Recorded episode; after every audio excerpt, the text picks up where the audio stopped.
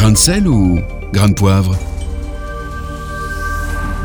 Et aujourd'hui, en ce lundi 26 octobre, notre chroniqueur Grain de sel, Grain de poivre, c'est Jean-Luc Gadreau. Bonjour Jean-Luc.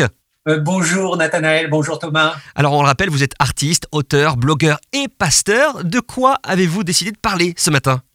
Eh bien, j'aime régulièrement, sur les réseaux sociaux notamment, évoquer des événements historiques en fonction du calendrier. Oh, c'est une façon de nous souvenir, de rappeler des choses du passé qui participent à construire notre aujourd'hui. Et précisément, aujourd'hui, ce 26 octobre, est marqué par un triste événement, un événement de l'histoire protestante en particulier, et qui a la particularité de faire écho à l'actualité. Alors que s'est-il passé ce 26 octobre, et de quelle année d'ailleurs? Alors on est en 1553 à Genève et c'est l'affaire Michel Servet qui sera ce jour-là condamné à mort sur le bûcher avec euh, notamment une accusation portée par Calvin. Un jugement exécuté d'ailleurs dès le lendemain. Servet, qui est resté droit dans ses bottes et ses convictions pendant le procès et l'emprisonnement, meurt dans d'atroces souffrances. Mais que s'était-il passé? Michel Servet était un médecin espagnol, humaniste brillant. C'est lui qui a fait notamment connaître ce que l'on appelle la petite circulation sanguine. Il avait une théologie que l'on pourrait qualifier de marginale. Il était aussi parfois un peu excessif dans son propos. Hmm. En 1553, alors qu'il était à Vienne, en France, Michel Servet est condamné au bûcher par l'inquisiteur catholique Mathieu Horry. Servet parvient à s'évader et se rend à Genève. L'Inquisition le condamne donc par contumace et seul son effigie et ses livres sont brûlés. Mais euh, alors mauvais choix, car là aussi les choses tournent mal, et avec Calvin en particulier. En conclusion, que ce soit d'un point de vue catholique ou protestant, Michel Servet est alors considéré comme hérétique, c'est-à-dire qu'il soutient des doctrines extravagantes et antibibliques selon ses accusateurs. Mais alors, quel lien faites-vous avec l'actualité?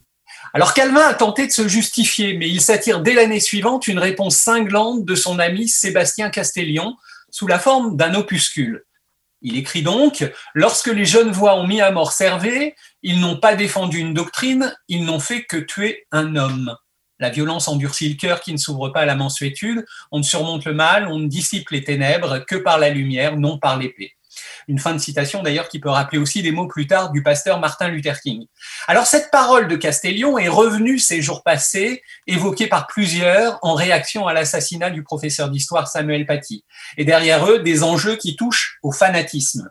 C'est un fléau qui se tapit très vite dans des attitudes et pas seulement avec l'islamisme radical. Alors bien sûr, à des degrés très divers, mais il est très intéressant de le souligner quand même. Et ce fanatisme, vous le voyez comment?